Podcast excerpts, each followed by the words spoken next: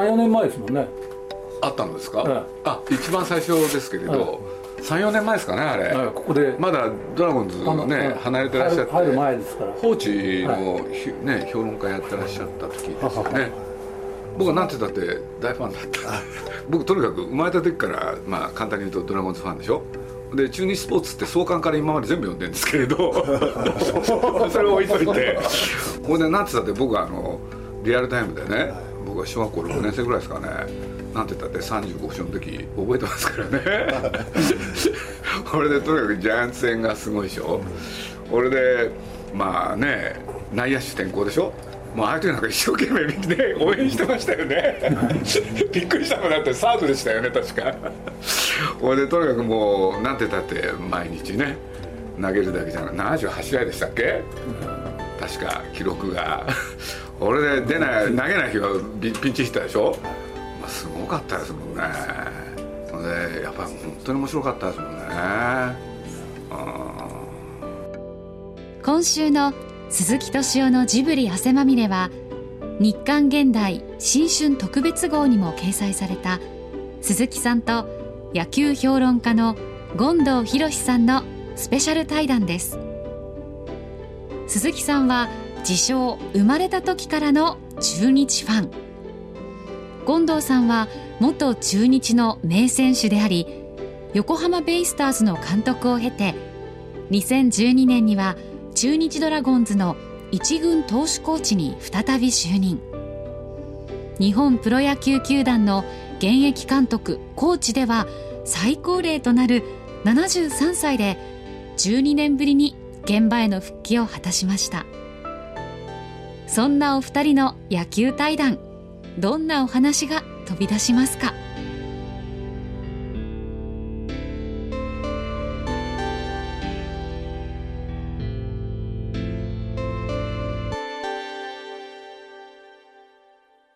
いやすごかったですねこの2年間は。いやもう権藤さんがベンチの中でねあの監督とね、はい。い、ろいろなやり取りそれがバッとテレビに映ってるんでもう。背中から引っ張ったこともありましたよね。それねやり取りしてるわけじゃないんですけどあの向こうがムッとする顔と私はいつもムッとしたの顔に見えるらしいんでいつもやり合ってるみたいですけど決して我慢してください我慢してくださいって言うけど返事しないからしばらくずーっと待って我慢しましょうここはつって言うんですよ。それでも返事しないから3回目に我慢しましょうつってガン電話取って帰るよっつって。そこまで3回まで行って。気の短い方なんですね。いや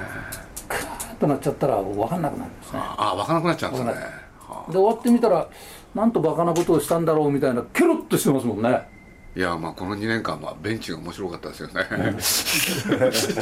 いや本当に。いやちょっと新体制もね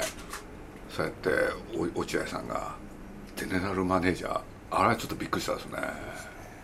いきなり選手の年俸をなんかすごい下げていくじゃないですか。いや8億円以上。そうですね。減らしましたで最初がとにかく井端ですよね。あ井端ジャイアンツ入り決まったんですよね。ねで逆に小笠原が。え。ジャイアンツはいい補強してますよ。小笠原いたって出るとこないでしょ？だかはいはいはい。はいら中日にとっては出れますもんね。そうですよね。だからやっぱ僕はやっぱ中日は痛いと思いますけどね。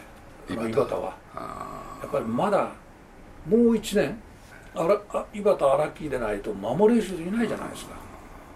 だけどいずれその後釜を作らなきゃいかん中日はあと2年が勝負でしょ中日は。今の力をなんとか維持できるのは。まあ皆さんちょっと年が年齢が。谷繁も2年という、そうですよね。でしょ。で井端荒木があらあの和田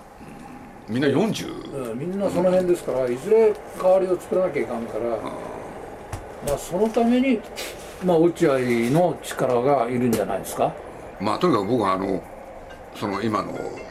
年俸をもう大胆に下げる。あれはやっぱ驚いたですよね、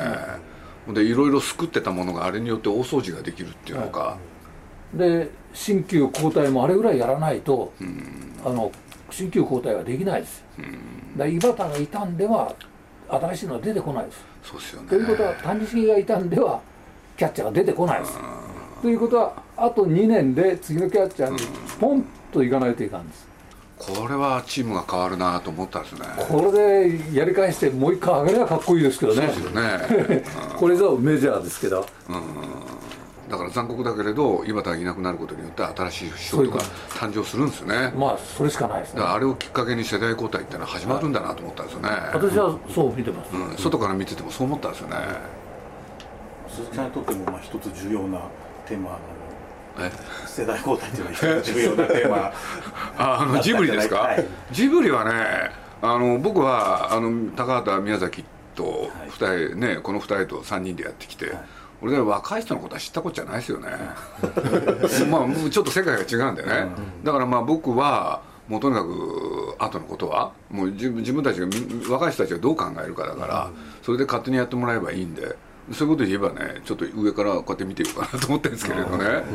うん。で世代交代起きる時は自然に出てくるだろうと。であのだからといってなんていうのかなチャンスを与えてますからね、これでやってみてダメだったらしょうがないですよこれ、うん。そう思ってますここにずっと来た人は考え方が連々と上から命令してるんじゃなくてチャンスを与えるっていうことこの大きな違いは、見るのとチャンスを与えるっていうのは大きな違いだと思うんですよ、ここらで言えば宮崎さんがいなくなってももう一人高畑さんがいてそうつないでる間に若い人が出てくるっていうのがねやっぱり一番理想でそれをじっと鈴木さんは見てるんじゃないですか？で実際一人ねちょっと出てきてるんですよね。思わぬやつが。でそれがまあ仮暮らしのアリエッティっていうので成功して次そいつでやるんですよ。俺で多分ね、まあ、今ねちょっと見てるんですけれど良さそうなんですよね。俺でまあ僕はね一番大事なことはもうごちゃごちゃぐね細かいこと言わないっていう。前回はね本当につきっきりでやったんですよ。でも今回一切近づかないことにしてるんです。でそれこそねスタッフだけ用意したんですよ僕。俺でまあ監督がいて俺でまあアニメーションの方も絵描きのねポイントになる人。それからね美術のポイントになる人もね実写から連れてきたりしてね種田洋平っていう人なんですけれど。だからそういうね枠組みだけ作ったんですよ。であとは若いプロデューサーを置いてねもう勝手にやってっつって。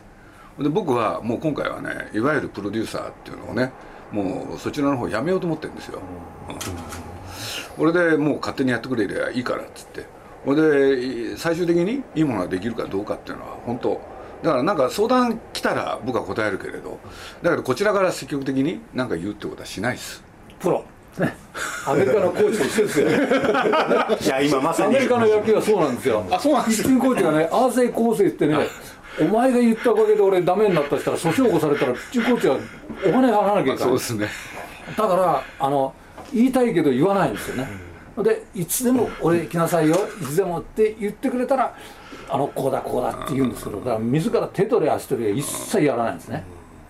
い。やあの今そう思いました。ほ本に書かれてたし。ねえあの近藤さんの持論でも。ねえ、うんでも近藤さん的にあの山井がね良かったですよねだから、あああいうふうになって山井がちゃんとできるんだなと思ってたら今シーズンダメだったんでああと思っいやたんですけだからね。ど、ああだ全部うまくやろうと思ったらね、言ってないですか、僕はもう何にも言いません、与えて、あとはじっと見てるっていうけど、あのね、ある人は前の監督はね、じっとしとれないんですよ。でこれがダメならこっち、こっちダメならこっち、先発やったり、中継ぎやったり、もう中盤やったりしてね、どっか行ったりするから。昨日去年み今年今シーズン見ててね、あの森野っていう人はかわいそうでそうですよ。あれお1番から8番まで全部オーダーねほんでおまけにピッチャーとピッチャーとキャッチャー以外全部守ったんじゃないかっていうぐらい。あれでよくあんだけの成績残しましたよね。あそこまで行くとね、もうええ、勝手にやってくれってね、開き直りっていうかね、もう最初はね、なんとかしなきゃ、ポジションとか言ったけど、どこでもいいよ、こう回ってきたら打つし、ゴロ飛んできたら取るしみたいなね、セカンドは守るわサードは守るわ外野も行くわ。いやむちゃくちゃですよねあれ。で毎日打順が変わるわけでしょ。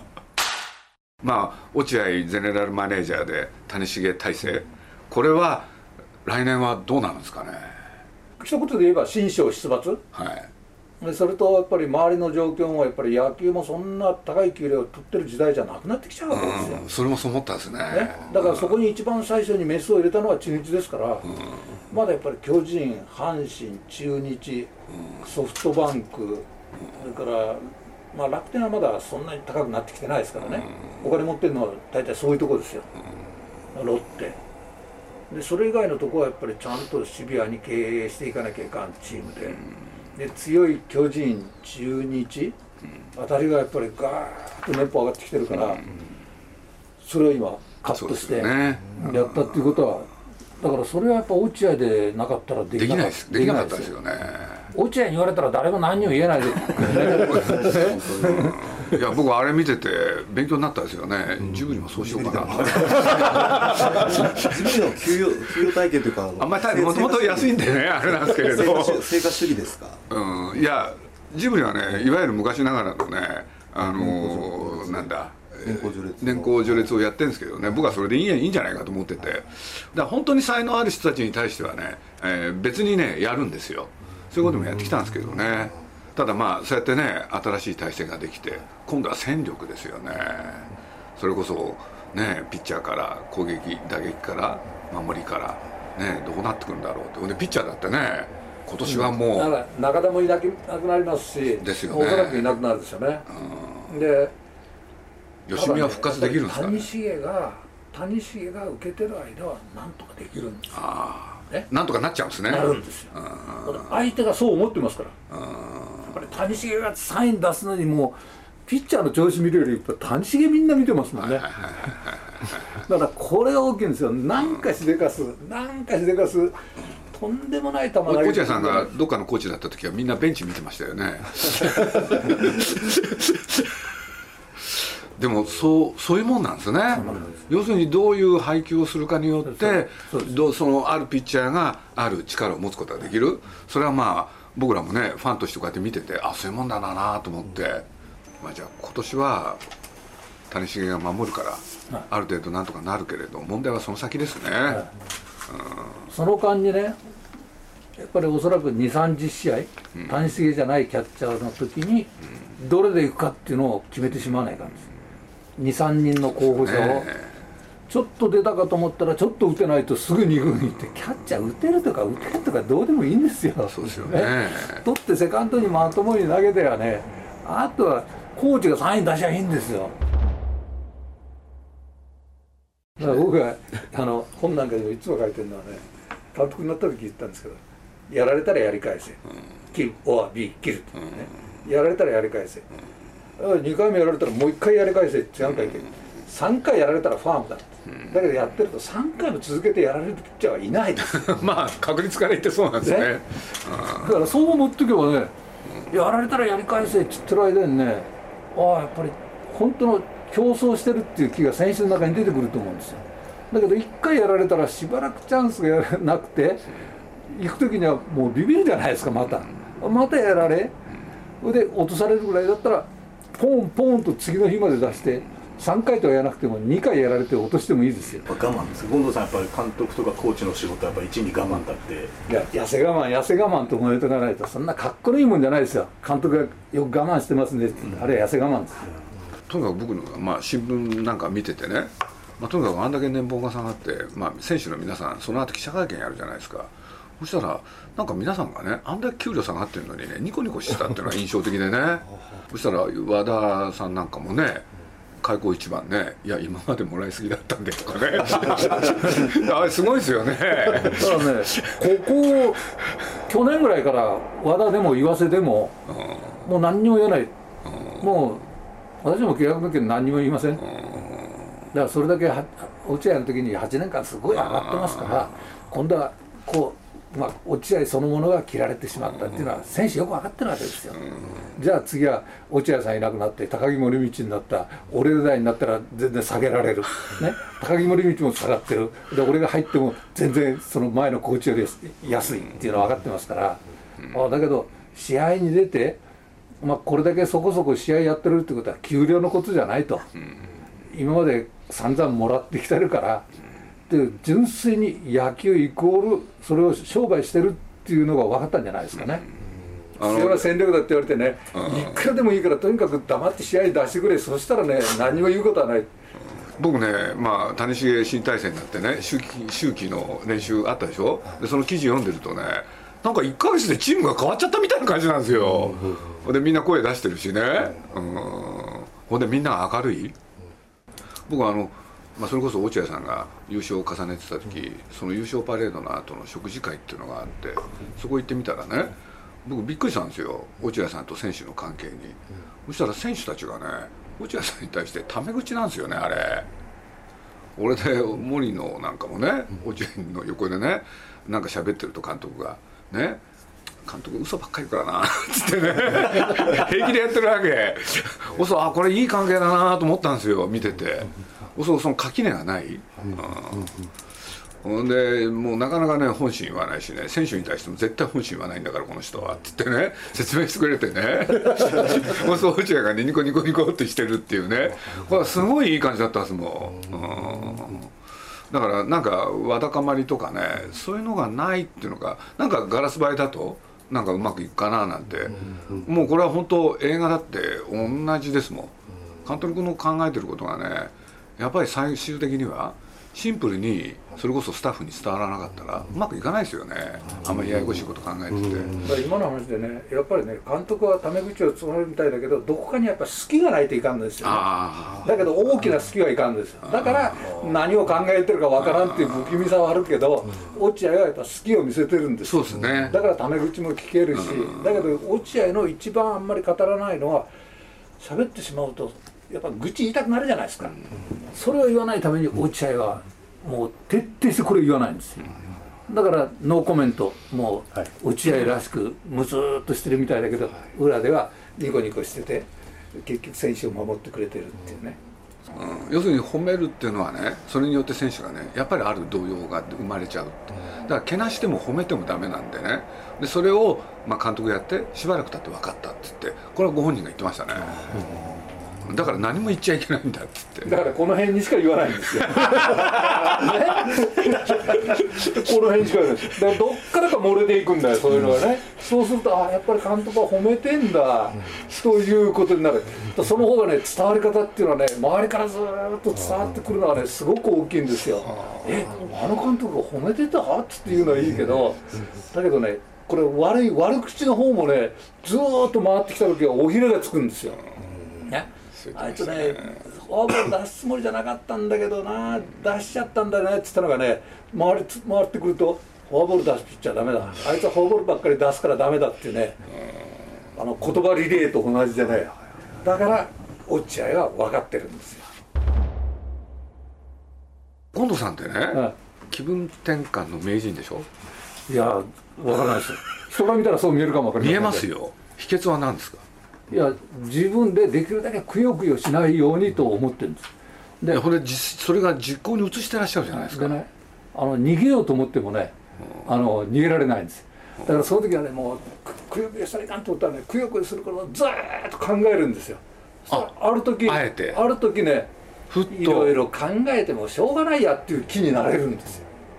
だけどそのいろいろ考えてもしょうがないやと思って逃げよう逃げようと思ってもねそっからどんどんどん逃げようとすると追いかけられるだからそれを徹底してねやろうとするんですよ。寝る時なんかずーっと考えてるとねしばらくやってるとねねいろいろ考えたってしょうがないやっていうそういう気になってくるんですそういうことっていつぐらいにそういうことを？ああそれはやっぱり二軍のコーチやり始めた時からですね。選手時代はそういうことはないですね。ないですね、一種管理職っていうのか。はい。でその頃からですよ。もう逃げようと思ったんです、あんなの考えたってしょうがない。もうぐーっと思ってる。のにずーっとしょうがないと思うとねずっとずっと来るんですよ、あ逃げたらいかんか。じゃあ徹底どうしたらどああなってどうしたら治るかなと思って治りっこないですよね。ずーっと考えてる間にねすっきりしてくるんですよ、これはすごいね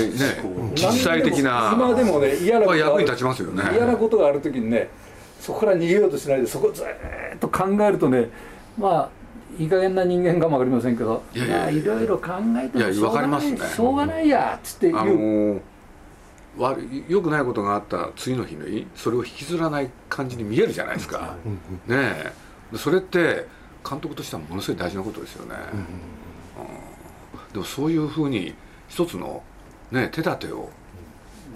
にあれですね。え。経験則としてお持ちなんですね、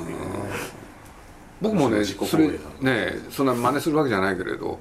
あのいいことも悪いこともね結構ねとことん考えてみるんですよね、そうするともういいやと思った時にねふっと浮かぶんですよね。それは経験上分かりますね、だからまあ本堂さんに聞くとしたらね名選手だったのになぜ名コーチ名監督になれたのか僕は2人の権藤がいるって本にも書いてあるんですけどね。一人はあのわけわからない九州の田舎者が出てきて2年連続も三十三十勝もやった、あのためにもうカーッと思って頑張って人穴探してやろうと思ったらもうボワーっていっちゃったわけじゃないですか、その後のあの肩痛めて嫌なことはねもうあれいつまでたっても抜けないですからあの頃に比べると今コーチやれてる、まあ監督にもなっちゃったっていうのはねなるほど。と。ことんやり抜いた人の考えなんですあのねかったことからするとピッチャーが押し出しやった時に押し出しのフォアボールやった時に俺ももう肩が痛くて押し出しやったじゃないか。だから選手の痛みは分かってやろうと思ったんですよ。余力のある人はダメってことですよね。だそうですよね。だからとことんやり抜いた人がそういうふうになれるんですね。それももう少しねやりたかったのがバンと2年で終わっちゃって、でその後もうこの肩の痛みなんていうのはもでも悔いはないとおっしゃってたんですよねもう出てくる時に、まあ、ここまでやったからなんとか治そうとは思ったけど治らんしまあやっぱこんなもんだろうと。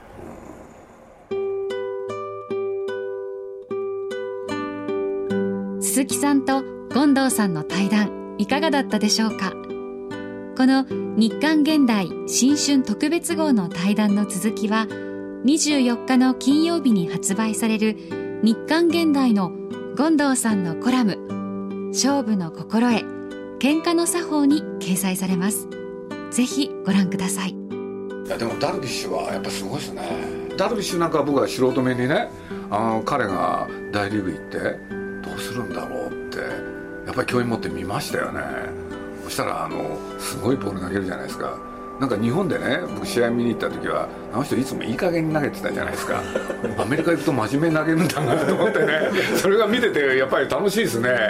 いやまだ充電中ですよ。まだ？ええ、だからね日本ではねこんなもん打たれたってほらそれぐらいのヒットは打つだろうって向こうでは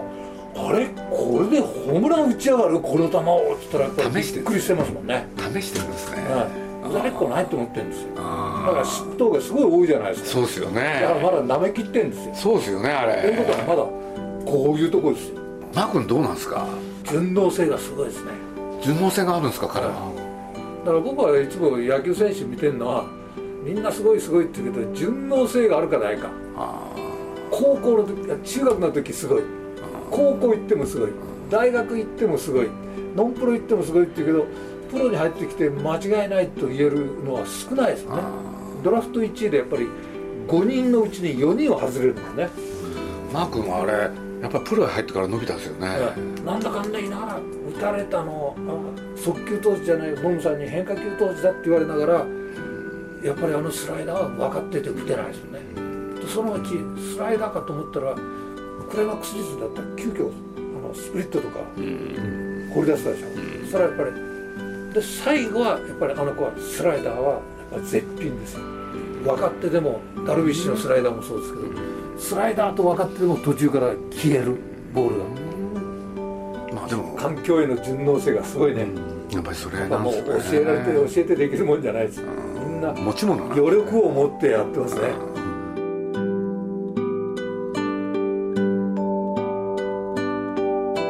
鈴木敏夫のジブリ汗まみ番組はウォルト・ディズニー・スタジオ・ジャパン街のホットステーションローソンアサヒ飲料日清製粉グループ立ち止まらない保険 MS&AD 三井住友海上 au の提供でお送りしました。